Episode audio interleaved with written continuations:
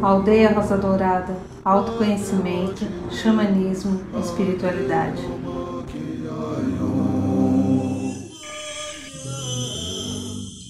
Sente manhã, vem na coluna, vem na Boa noite, São Paulo, boa noite, Brasil, boa noite, Mãe Terra, boa noite, Universo, boa noite, minha amiga, meu amigo, você que é da Aldeia Dourada e vocês que não são da Aldeia Dourada, que estão sempre aqui conosco, ou que estão vindo aqui pela primeira vez, agradeço e abençoo, sejam bem-vindos a mais um programa da Aldeia, nesta segunda-feira, dia 22, 22 de maio. E como hoje é segunda-feira, segunda-feira o dia é regido pela energia do segundo raio, o raio dourado, amor, sabedoria. Como fazemos toda semana? Feche um pouquinho seus olhos e respire bem devagar, imaginando que você respira no seu coração. E se recolha dentro do seu peito, no coração. Isso, faz isso para você, é rapidinho. E vamos nos dirigir através do coração aos queridos mestres Confúcio, Arcanjo, Jofiel e Constância, que são os dirigentes do segundo raio Amor Sabedoria para a Humanidade, em nome do Pai, para que eles possam agora dispensar para todos nós que estamos em sintonia com o programa da aldeia, as energias do raio dourado, que possa descer o pilar do raio dourado. Ele passe pelo nosso corpo mental, pelo corpo emocional, pelo corpo etérico, pelo elemental do corpo. Entre em contato com a nossa cabeça e pelo centro da cabeça ele desça pelo canal interno que todos nós temos, se espalhe pela corrente sanguínea, sistema nervoso, todos os órgãos e venham parar em nossos corações, trazendo a cada um de nós a energia do amor, sabedoria a sagrada energia do segundo raio para que ele traga-nos equilíbrio, serenidade e paz e ajude a sustentar as nossas vidas.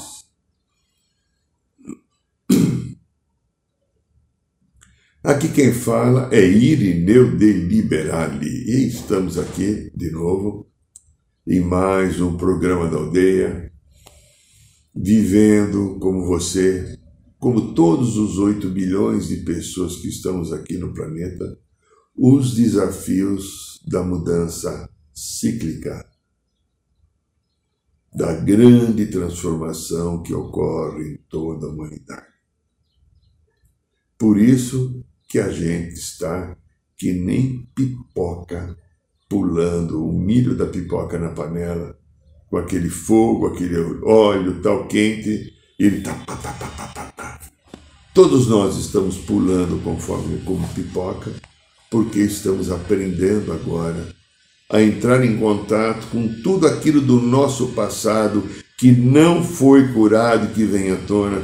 Muitas e muitas histórias da minha infância, da minha no exterior, muitas e muitas histórias de arquivos e memórias de vidas passadas estão vindo à tona. E de repente, daqui a pouco eu estou bem, daqui a pouco eu não estou bem, eu sinto uma emoção que eu não sei explicar por que, eu sinto. Ai, eu estou pesado, estou pesada. Ai, me dói a cabeça, me dói o estômago. Nossa, hoje eu estou feliz, esperançoso. Daqui meia hora, meu Deus, o que está acontecendo? Que emoção é essa? Por que, que eu estou tão aflito, aflita, preocupado, com medo, triste, é, com raiva. É... Isso é aquilo que eu não curei. Em outros momentos, como a gente tem falado aqui sempre já há muito tempo, a quantidade de energia cósmica que desce sobre o planeta, a fonte de Deus Pai e Mãe hoje, desce sobre o planeta Terra uma quantidade de luz que nunca desceu em nenhuma história desses dois 3 bilhões de anos que existe o planeta. E isso tem a finalidade de levar toda a energia da Mãe Terra, querida Mãe Rosa Dourada, a Gaia, Pachamama, para a quinta dimensão. Então, tudo aquilo que está aqui está subindo para a quinta dimensão, inclusive eu e você. Só que para ir para a quinta dimensão, tem que purificar, tem que limpar as partes que estão comprometidas com o lado da sombra, com o lado da dor, com o lado do sofrimento, para que a gente possa agora desenvolver a nova consciência que deverá comandar a quinta dimensão no planeta Terra, que é a consciência crística. É um desafio imenso, porque nós que estamos aqui encarnados escolhemos estar aqui encarnados.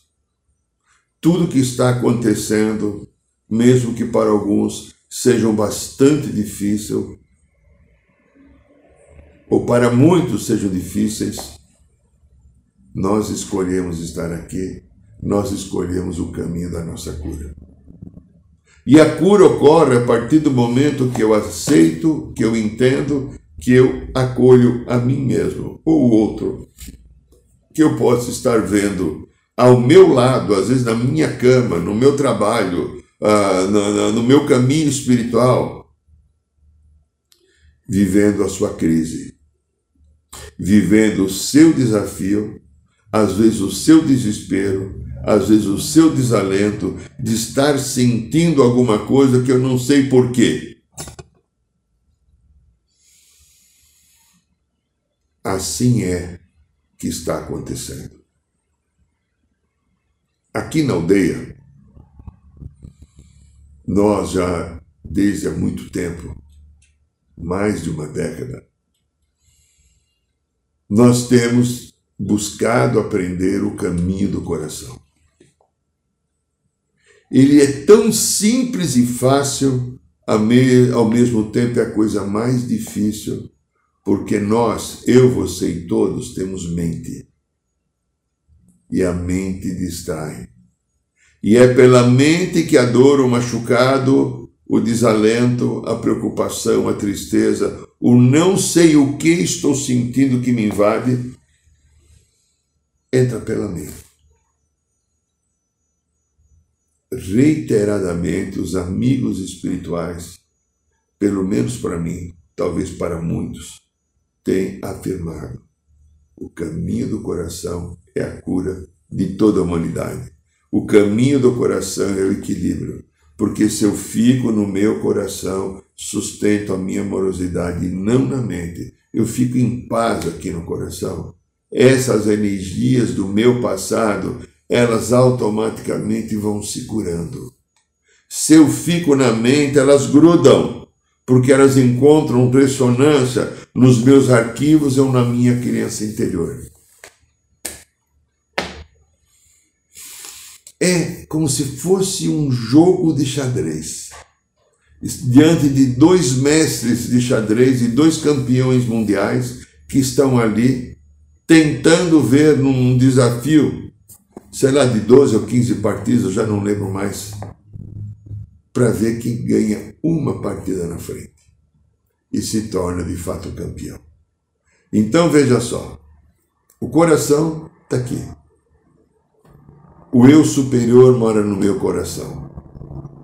Aqui está a estrutura da cura. Coração. Desculpe eu estar insistindo, você fala, vai falar, mas eu escutei você falar 50 vezes. É, vai escutar 51. E quem sabe 52 ou 60. Até a gente aprender, porque eu também estou aprendendo. Coração, eu superior, equilíbrio, amorosidade, serenidade, mente. Mente. Pensamento concreto, lembranças de situações corriqueiras da vida. E quando eu estou na mente, eu não fico no agora, porque aqui no coração eu estou no agora. A mente eu estou na frente, eu estou atrás. A mente tem o julgamento, a mente tem o arquivo e a memória, e a mente tem a criança interior. E isso promove o que na minha vida? Faz com que aquilo que não foi curado se aproxime. Quando eu estou na mente, não só se aproxima, gruda, entra em mim, começa a me trazer as sensações desagradáveis que grande parte de nós estamos vivendo, irritações, medos, angústias, sensação de não sei o que está acontecendo, meu Deus, que coisa estranha, que coisa ruim que eu estou sentindo, mas eu não sei o que é. É o meu passado que não foi curado que está vindo. Quando eu consigo aqui, escolho ficar no coração, eu estou no meu presente. Ele bloqueia a entrada porque ele não vai entrar na mente. Ele fica próximo. E ao ver o equilíbrio da minha vibração, essas histórias do meu passado começam a se curar automaticamente. Eu, eu e você, ou nós, cada um de nós, é o elemento responsável pela sua cura. Cura. Então, minha querida, meu querido, nós vamos falar um pouquinho hoje de um dos aspectos que são os desafios nossos. É. Já fizemos alguns programas, três ou quatro, nesses últimos mais de dez anos. Nós vamos falar um pouquinho hoje de novo da criança interior. Só que eu vou le le levantar um viés muito interessante. Criança interior e os nossos filhos. Se você não tem, vai ter, ou já teve. Presta atenção então, que a gente vai trazer alguma coisa que pode ajudar muito na reflexão. Ó, se você gostar do programa, aqui se tiver no canal do YouTube, dá um likezinho ali, tá? Ó, dá, dá um likezinho, ajude, ou passe depois o link do programa para alguma pessoa que você acha que pode ser útil escutar esse programa de hoje, tá bom? Eu agradeço e abençoo você se você puder fazer essa generosidade conosco, ok? Muito bem. Todos nós temos a sensação de ter uma queixa interna de plantão em nossa mente. E às vezes essa queixa parece que desce no coração. É, observe, é como se houvesse uma estrutura interior em cada ser é, que quase o tempo inteiro, é, vamos chamar uma estrutura, vamos chamar de psicológica, que se queixa quase o tempo inteiro de diversas coisas. É, tá frio, tá calor, tô atrasado, ou outro atrasou. Estou adiantado, o outro adiantou. Ele ou ela não me cumprimentou direito. Olha como aquela pessoa está. Nossa, que saco ter que ficar esperando. Ou a coisa não vem. Eu já mandei o WhatsApp e o outro não respondeu. O cliente não me pagou o salário que eu ganho é pequeno, são milhares as possibilidades dessa queixa. E, essa, e lá no fundo, se a gente for analisar, há um pedacinho nosso que fica reivindicando atenções que talvez, olha aí, olha aí para você, tá? Olha aí, é, eu sei da minha, mas olha a sua. Talvez se ache injustiçada pela vida, pela mãe, pelo pai, pelos amigos, pelo amor, pelo patrão, pelo partido político, pelo time de futebol, principalmente se hoje você for corintiano, né? Desculpa. Ou por Deus. Este pedacinho que está aí, olha só, ele é crítico. ou às vezes assustado. Ele também é egoísta. Às vezes é mal criado, é orgulhoso, que mais? Vaidoso, medroso, submisso, arrogante, teimoso, dono da verdade. Nossa, quanta gente eu conheço. Eu, eu me olho no espelho todo dia, então eu sei, né? Quanta gente que eu conheço que é dono da verdade. Este lado, às vezes, precisa se destacar de toda maneira. Este ladinho quer que o mundo o reconheça, quer que o mundo lhe dê atenção. É, é. E às vezes ele não quer ter responsabilidade com a vida ou com nada. Tipo que se dane, ou tem aquele botãozinho aqui que a gente aperta né, e diz qualquer coisa assim, justa assim, né? Tá? Nós estamos falando da nossa criança interior. Aí você, marmanjo, marmanja, tem dentro de você uma criança interior. Essa criança interior, ela traz machucados. Ela pode trazer mágoas. Ela pode trazer medos essa criança interior, que alguns chamam, não de criança interior, mas do ego negativo. Tá, ok. Nós estamos falando da mesma coisa, né? Nós estamos falando de, de, de Palmeiras e Corinthians ou time de futebol. É a mesma coisa. Nós estamos falando de Bolsonaro ou Lula, estamos falando de político. É a mesma coisa, né? Então também ela está machucada. É... E ela está dentro de você, de eu, ela está dentro de todo mundo. Essa estrutura da nossa psique, ela fica de plantão nas nossas vidas, querendo defender os nossos direitos egoisticamente. Presta atenção. Olha lá, vai, vai, vai, vai, vai aí, aí dentro de você, vai reconhecendo, né? E por causa da necessidade e da sua estrutura de encontrar acolhimento, reconhecimento, ser dona da verdade, é ser reconhecida, ser amada, né, blá, blá, blá, ela cria situações para se defender e nos seus mecanismos ela mente. É. Ela mente. Às vezes ela suborna, às vezes ela trapaceia, às vezes ela engana, ela às vezes faz manha, se estrutura, chora e às vezes é profundamente agressiva quando o mundo não dá aquilo que ela quer. Dando um parênteses, como eu estou há mais de 30 anos trabalhando em consultório,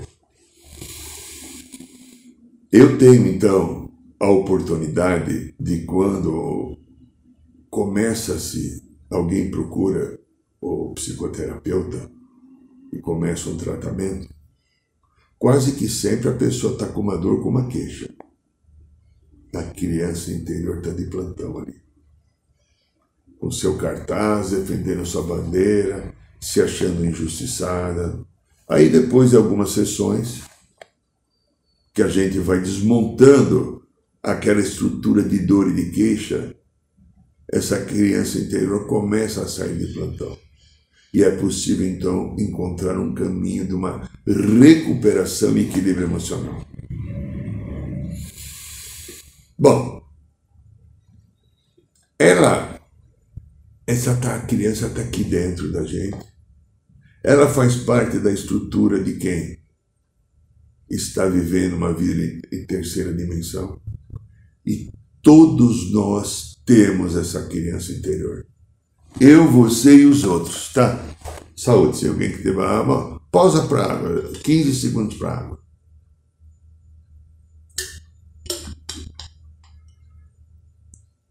Tá, todo mundo tem. A vida se inicia, a minha, a tua, porque num determinado momento o papai e a mamãe se uniram e nessa união houve um líquido que o homem produz, que o papai produz, chamado esperma, que foi injetado no canal vaginal da mamãe e atingiu lá nas trompas o, o óvulo, a, o ovo, a, o óvulo e formou a célula ovo e a vida começou. Então eu estou falando do início. Então como é que começa a criança interior? Como início tudo? Ó, desde lá do Dr. Freud e a sua principal discípula na época, a Melanie Klein, eles não davam o nome da criança interior. A criança interior veio surgindo depois. Mas eles falavam dos conteúdos de repressão que cada um de nós vive. As agressões que o meio ambiente, o que os adultos estão que cuidam de mim passam a minha criança, mesmo que não queira acreditar, às vezes por um desequilíbrio ou pela falta de leitura daquilo que é a minha, a minha necessidade, alguns muitos sofrimentos. Que isso é experimentado desde o momento que eu estou aqui na minha barriguinha da mamãe, antes de nascer e até os sete anos, quando eu fecho aqui o chakra da, da. Ah, o Rudolf Steiner, que foi o desenvolvedor e criador ou pai da antroposofia, ele dizia uma coisa muito interessante.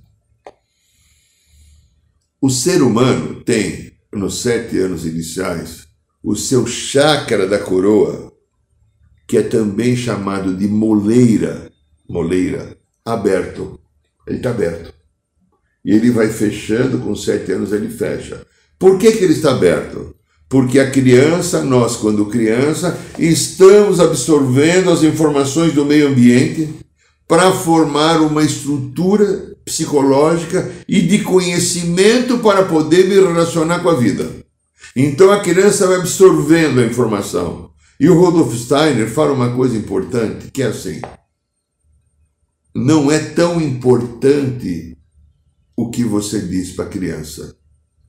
Não que não seja, mas é mais importante aquilo que você mostra, porque a criança tende a imitar todos os hábitos dos adultos, porque está aprendendo. Com sete anos fecha, quando fechou, está alicerçada, é como se fosse o alicerce de uma casa que você vai construir você coloca lá, ah, você faz o buraco no chão, você coloca a armadura do ferro, você coloca o concreto, é, você coloca pedras é, e joga lá um monte de concreto e cimento e você vai construir a casa em cima.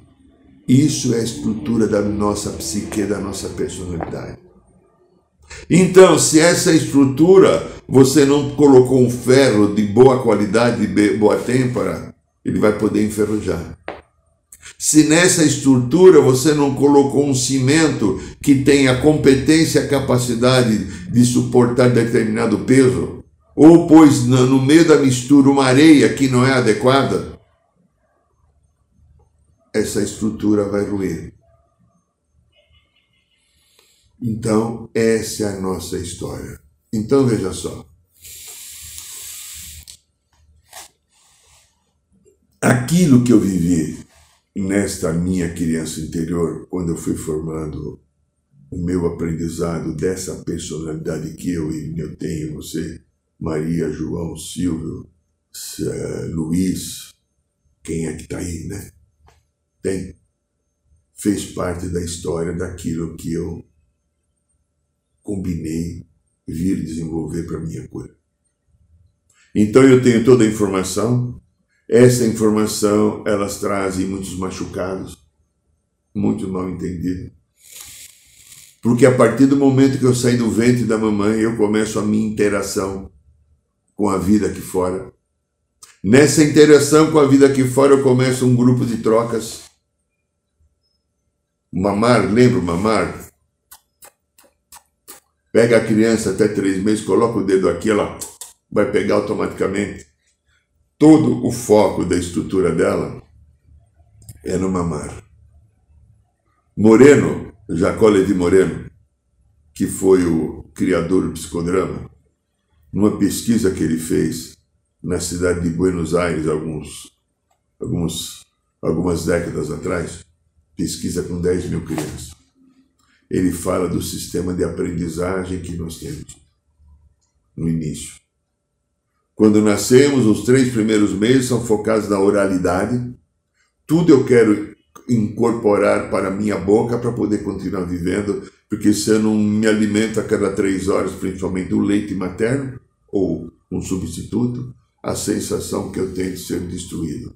E o meu organismo fica pedindo energia porque ele precisa se expandir, ele precisa crescer. Só que isso já é um enorme aprendizado. É um enorme aprendizado. É. A mamãe, normalmente, que dá o peito, o homem não conseguiu, não conseguiu encontrar um homem que fizesse isso, né? ele pode dar uma madeira. Está a cada momento que está fazendo isso com um nível de energia e de humor.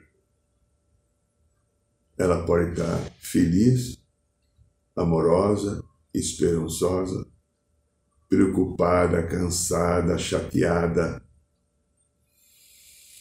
E eu tô ali no colinho dela, menininho, menininha, bebê, cheio de xixi de cocô, com uma disponibilidade enorme para mamar, para sugar aquele leite, estou tendo aprendizado e conforme é dado aquele leite para mim, eu estou aprendendo se eu sou amado ou não.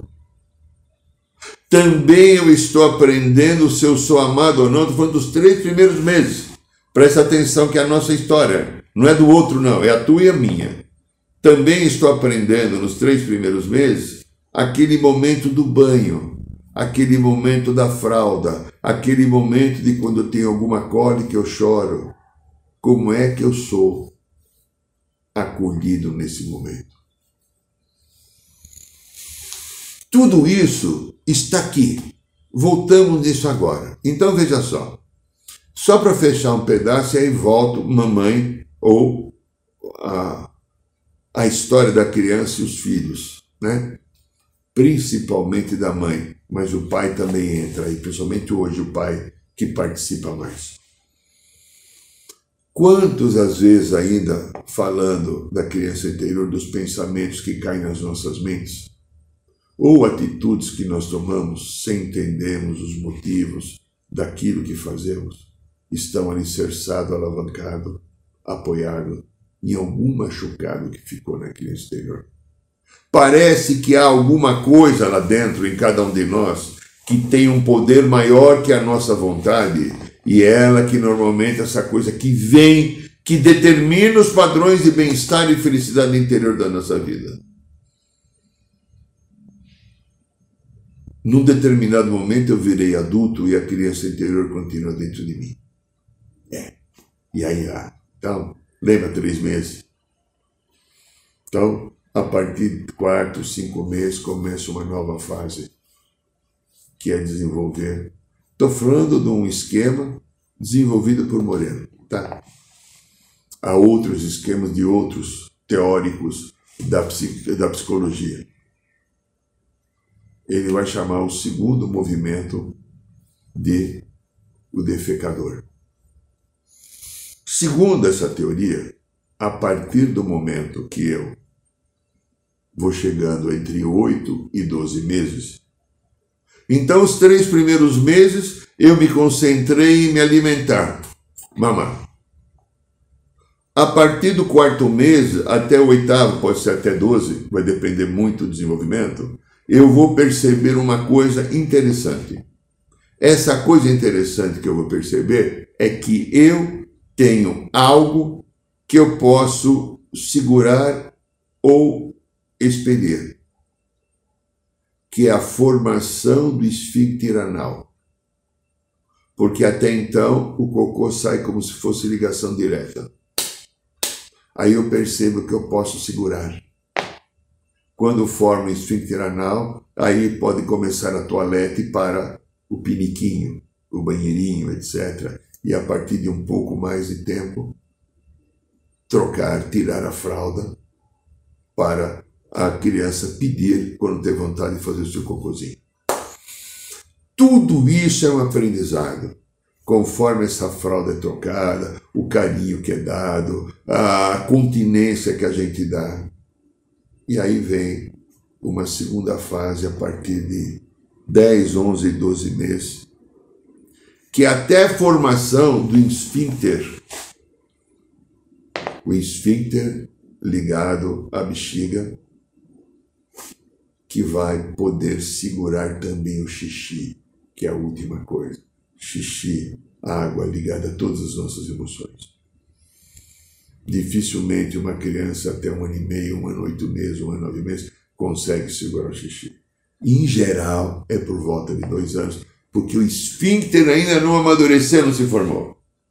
Então, voltando ao cocô, o primeiro produto que o ser humano produz é o cocô. Você sabia disso? Que a tua primeira criação sua foi o cocô? É. Aí depois tá. Então, tudo, tudo isso, tudo isso são fases. Né? Aí ele vai dizendo, Moreno, que então tem aquele momento que a criança consegue pular, tirar os dois pés do chão, que vai chegar por volta de 3, 4 anos, 3 anos por aí, por aí. Com dois anos e meio, uma outra teoria, a criança entra na fase do tiraninho da cadeira alta, ela descobre que ela pode falar não, ela descobre que ela existe, então ela quer que o mundo funcione igual ela. Estou contando tudo isso porque num determinado momento, com toda essa história que é a minha, tua e de 8 milhões de pessoas, o que, que acontece comigo? Eu resolvo ter filhos. é, eu resolvo ter filhos. É, eu resolvo ter filhos. E o que acontece com a minha criança interior quando eu sou principalmente mãe e também pai? A minha criança interior vem à tona. Primeiro, para que haja uma adaptação à psique daquele ser que eu gerei, que está sendo desenvolvido é, eu, né, como já falei várias vezes, em outros cursos que a gente dá aqui na aldeia, nesses anos, quando um bebê nasce, vamos supor que teu filho chama João, né? Então, não, vou falar de João, não, não vou falar nem de João nem de Miguel, aí eu falei, ele chama Alcibiades, pronto, Alcibiades. Meu filho chama Alcibiades. Você, mamãe, papai, o Alcibiades estava meio manhoso, como é que você vai falar? Filho Alcibiades, o que é que você tem? Filho Alcibiades, meu filho Alcibiades, por que, que você está manhoso? Ou, oh, Alcibidiazinho do papai da mamãe, o que, que você tem, meu querido? Quem é? Tua criança exterior, entendeu? Tá, então veja só. Eu entro em contato com a minha criança interior. Há várias vezes, já tem vídeos aqui, e no curso que nós estamos fazendo, Um Caminho do Eu Superior, a gente falou isso insistentemente, fala quase em cada curso, nós temos um processo chamado padrão emocional herdado. Padrão emocional herdado. O que é um padrão emocional herdado? é aquilo que vai passado de descendência por descendência, do bisavô para o avô, para o pai ou para a mãe, para a avó, para o filho, para o neto. Eu, agora, enquanto estou vivendo o meu papel de papai ou de mamãe, eu passo o conteúdo da minha criança interior para cuidar do filho ou da filha que eu gerei. E o filho e a filha que eu gerei vai estar recebendo no aprendizado os possíveis desequilíbrios que eu tenho na minha criança interior, porque mamãe e papai também não souberam como eu não estou sabendo ter o equilíbrio e adequação se eu estou com machucado na minha criança interior. Se eu não estou com machucado na minha criança interior, eu pude ter uma infância bem limpa, não sofrida, ou trabalhei esse autoconhecimento, a chance de eu passar, passar esses machucados é infinitamente pequena. Mas se eu tenho machucados e dores que envolvem agressividade, medo, eu vejo medo de várias mães que esses últimos 20 anos que eu tenho, quantas pacientes que eu tenho aqui que se tornam mãe enquanto estão tratando, aquela neurose do medo que aconteça alguma coisa. Meu Deus, se acontecer alguma coisa, eu vou ser culpada. Aí eu virei mãe, principalmente para as mães, mães. Eu virei mãe, aí eu peguei, entrei num sindicato das mães, ou no Instituto das Mães, na Associação das Mães, e o meu papel virou mãe. Eu deixei de ser mulher, amante, ser humano, é, profissional, porque eu virei mãe. Porque na criança interior tem alguma coisa que ficou faltando a ser completada na sua história com a sua família, talvez com a sua mãe ou, ou mais outras pessoas. E por causa disso, então eu vivo com intensidade apenas esse papel, fugindo de outras coisas, com medo que coisas venham acontecer de mal com a minha cria. O que que eu crio? Uma situação de superproteção e às vezes você castradora, limitadora e não deixar que minha cria desenvolva as suas competências naturalmente como deveria. Então veja, meu lindo, minha linda, padrão emocional herdado a gente vai passando. É importante que isso venha à nossa mente reflexão. Pode ser que você não tenha mais filhos ou você tenha tido já filhos. Ou pode ser que você vai querer ter filhos. Ou você está vendo alguém. Não temos que criticar ninguém. Por favor.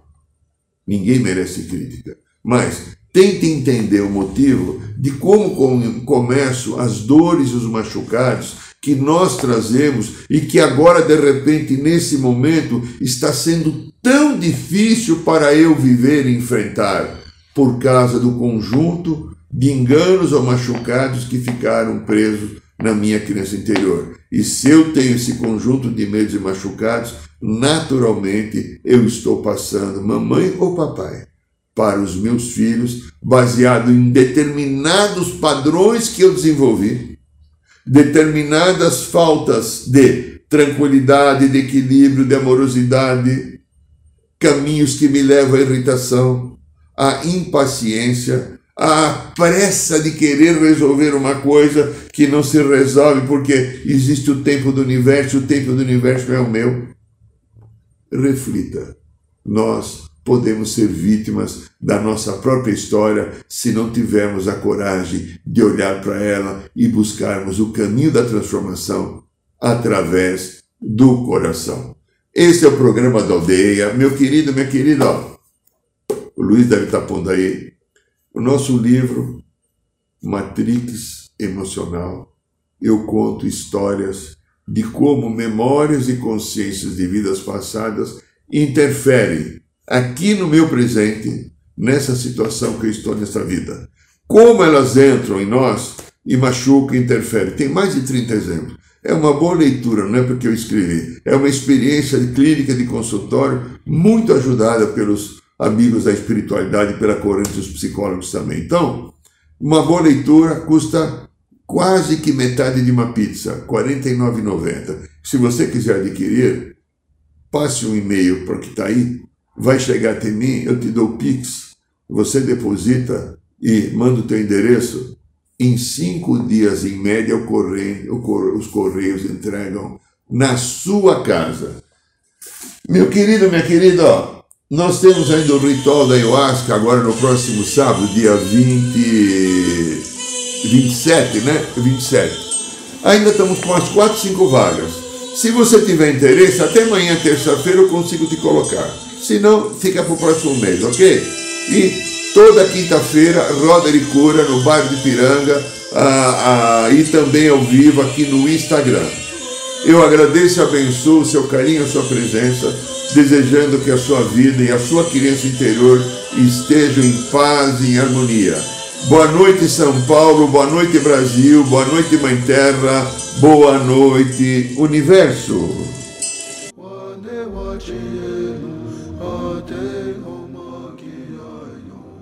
Saiba mais sobre os nossos rituais de ayahuasca, cursos de xamanismo e rodas de cura. Acesse o site www.aldeiarosadourada.org.br.